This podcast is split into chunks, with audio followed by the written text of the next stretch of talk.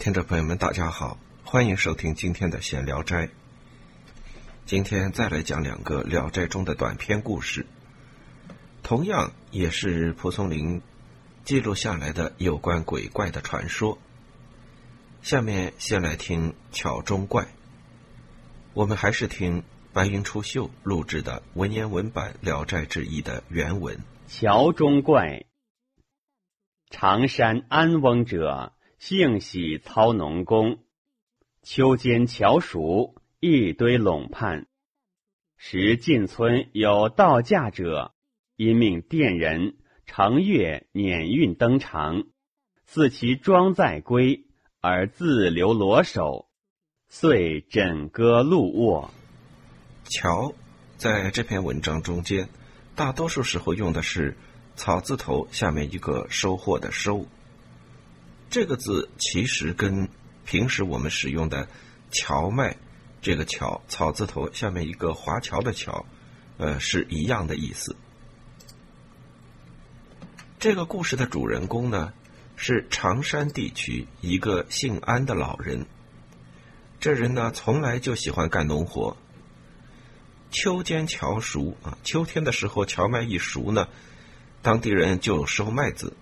收下来的这个庄稼呢，啊，一堆一堆的就堆放在这个田边。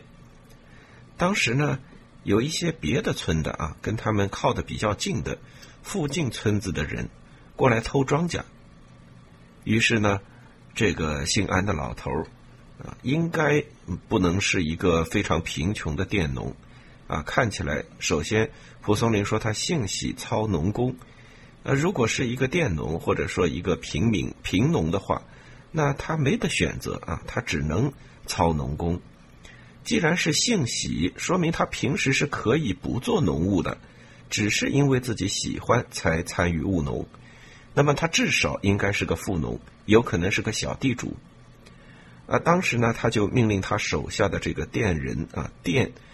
单人旁一个田，就是佃农啊，租租这个田种的这些人，所以他就命自己手下这些佃农呢，乘月碾运，呃，就是趁着月色，用小推车啊，碾这个字上面两个夫，下面一个车，呃，一看就是个象形字啊，就是独轮车嘛，一边坐一个人是吧？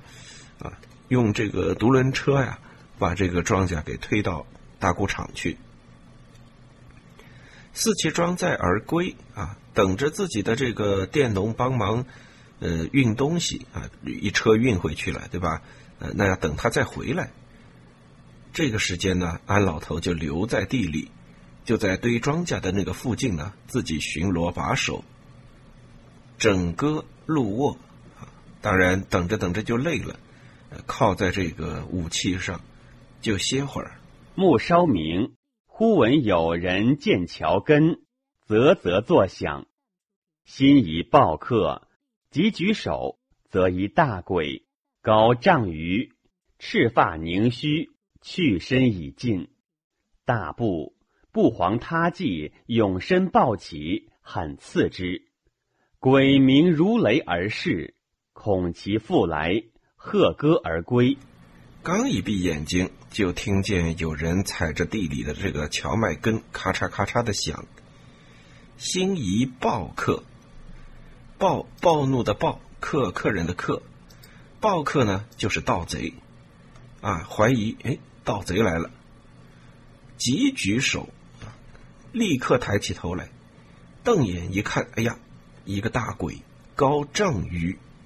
十尺多高的这个身高啊，这个鬼非常的大，赤发凝须，红头发，啊，这个胡子长得啊，跟张飞差不多吧啊，这个横七竖八的乱长，所以叫凝须，赤发凝须，去身已近啊，已经非常靠近他了，大步很害怕，这时候他想不出别的计策，怎么办呢？就一跃而起，拿手里的这个武器啊，直接就朝这个鬼刺过去。鬼鸣如雷而逝，这个鬼嗷嗷一叫啊，这个声音就像打雷一般的响，然后就跑了。怕这个鬼呢啊，转头再来，所以他就扛着这个戈啊，就是他的这个武器，一路往家走。他也不敢待在地头了，万一这鬼再回来呢，是吧？迎殿人于途，告以所见，且戒勿往。众位深信。月日铺卖于长，忽闻空寂有声。翁骇曰：“鬼物来矣！”乃奔。众亦奔。一时复聚，翁命多设弓弩以饲之。就在安老头回家的路上，啊，遇到他的这个佃农了。电农推着空车又回来了，准备装下一车。啊，安老头就告诉他们他自己看见的事情，且戒勿往啊，告诫他们别再去了。大家呢都不太相信，老头是不是睡迷糊了是吧？那怎么会有鬼呢？过了几天以后，啊，他们在这个场上晒麦子，忽闻空寂有声，忽然听到。空气中传来一声叫，啊，一声叫喊，就是雷鸣一般的这个鬼叫。安老头害怕的大叫：“有鬼呀！”啊，于是他就跑了，大家跟着他一起跑。过了一阵呢，大家就说：“哎，我们这么多人跑什么呀？”啊，安老头说：“这样吧，我们多拿点弓箭，是吧？这个弩这种远程射击装备，我们等着他。”这个事儿呢。距离上次安老头在地里单独遇到这个鬼呢，已经过了几天了，所以原文上用的是月日。接下去的事情呢，就是第二天发生的，因此原文用的时间词是翌日。虽然用的是羽翼的翼，但这是个通假字啊，通的就是上面一个羽毛的羽，下面一个站立的立，这个翼。就是第二天的意思。好，我们来听听第二天发生了什么。翌日果复来，数使其发，物聚而遁。二三日竟不复来。麦季登仓，何结杂沓。翁命收机为垛，而亲登见食之，高至数尺。第二天，这个鬼果然又来了。这时候，安老头和他的佃农们都已经做好了准备，啊，这些弓箭就万箭齐发啊，这个怪物呢就跑了，两三天都没来。把麦子都收到仓库里去之后呢，那么剩下来很多这个麦秆子啊在外面，于是呢，安老头命令大家把他们都扎起来啊，堆起来，青登见石指啊，就是亲自呢爬到这个。扎的高高的这个秸秆垛上面，呃，去用脚把它踩实，高至数尺。这个散落的被收集起来的麦秆啊，居然有这么多啊，也是说明这个大丰收啊。老头一个人爬那么高啊，在那里用力的踩这个呃垛子啊，让它变得更紧密一点。忽遥望骇曰：“鬼物至矣！”众极密弓矢，勿以奔翁。翁扑，合其额而去。共登士，则去额骨如掌，昏不知人。复至家中，遂卒。后不复见，不知其何怪也。忽遥望骇曰，这一句写的非常的仔细。这个视角呢，是这些佃农的视角。老头已经爬到那个数尺高的呃麦秆垛上去了，他遥望骇月，那当然大家不知道他望的是什么，所以只说了他望着远方，害怕的大喊道：“妖怪来了！”这时呢，佃农们都去找放在一边的这个弓矢啊，毕竟两三天这鬼没来了，弓箭估计呢啊都放起来了，大家都去拿。这时呢。鬼物已经朝这个老头扑过来，老头倒下了，这个鬼呢就咬住了他的额头啊，咬他的额头额头而去。大家都爬到这个麦垛上去看，只见这老头的额头啊啊一块骨头，巴掌大的骨头不见了，昏不知人啊，这个昏迷不醒。大家把他背负到家里呢，就去世了。后不复见，不知其何怪也啊！此后再也没有人见过这个怪，所以也没有人知道这怪到底是什么。也许这个怪和麦子有关，也许没有，但总之他在荞麦地里犯了事儿，是吧？攻击了一位老先生，喜欢务农的安老头，所以呢，大家就只好给他这么个名字——桥中怪。这一篇短篇呢，也是没有任何的点评的。下一篇也和他一样啊，非常简单的一个故事。我们继续来听宅妖。宅妖，常山李公大司寇之职也。宅多妖异，常见煞有春凳，肉红色，甚修润。李以故无此物，尽抚按之。随手而趋，待如肉软，害而却走。旋回视，则四足移动，渐入壁中。又见壁间以白挺，结则修长，尽扶之，逆然而倒，尾移入壁，以使始末。这个故事又是发生在常山啊。常山呢，有一个人姓李。这个人是大司寇之侄，这个大司寇呢，指的是李化旭，明朝末年中的进士。这人是鉴于正史的啊，县志啊、省志啊、呃清史稿啊都有这个人，所以这是我们比较确认的蒲松龄的文章中间的呃这个有名有姓的人。啊，但是这故事不是他，因为常山李公是他的侄子。这个人呢，家宅里面呢有很多怪异的现象。这一段呢就讲了几件怪事。第一件怪事呢是说屋子里面啊突然出现了一个平白无故的出现了一张凳子啊，这个长凳子，肉红色啊，比较恶心的这种红啊，然后呢。非常的长，也非常的光滑。这个李先生啊，这个这家的主人，觉得说：“哎，我们家没这么个东西嘛，什么时候买的呀？是吧？”啊，于是他过来摸一摸，这什么东西？